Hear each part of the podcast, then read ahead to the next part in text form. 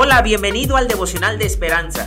Creemos que en este tiempo Dios hablará a tu vida y que tú puedes hablar con Dios. Así que prepárate para un tiempo especial.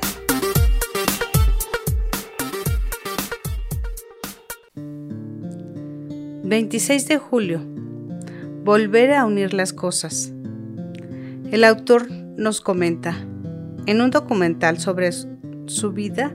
...el autor Wendell Berry habla de cómo el divorcio describe la condición de nuestro mundo. Estamos divorciados unos de otros, de nuestra historia, de nuestra tierra. Las cosas que deberían estar completas están separadas.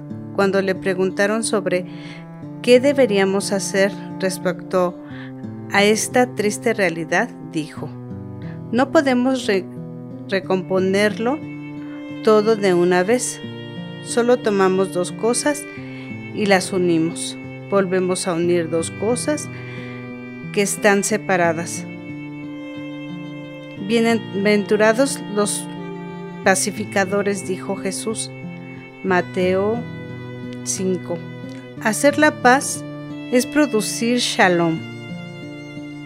Enderezar el mundo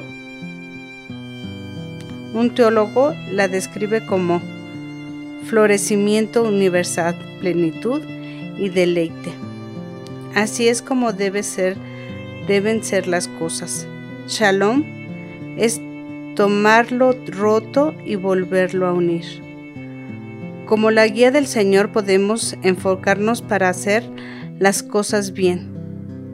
Él nos llama a ser pacificadores, la sal de la tierra, la luz del mundo.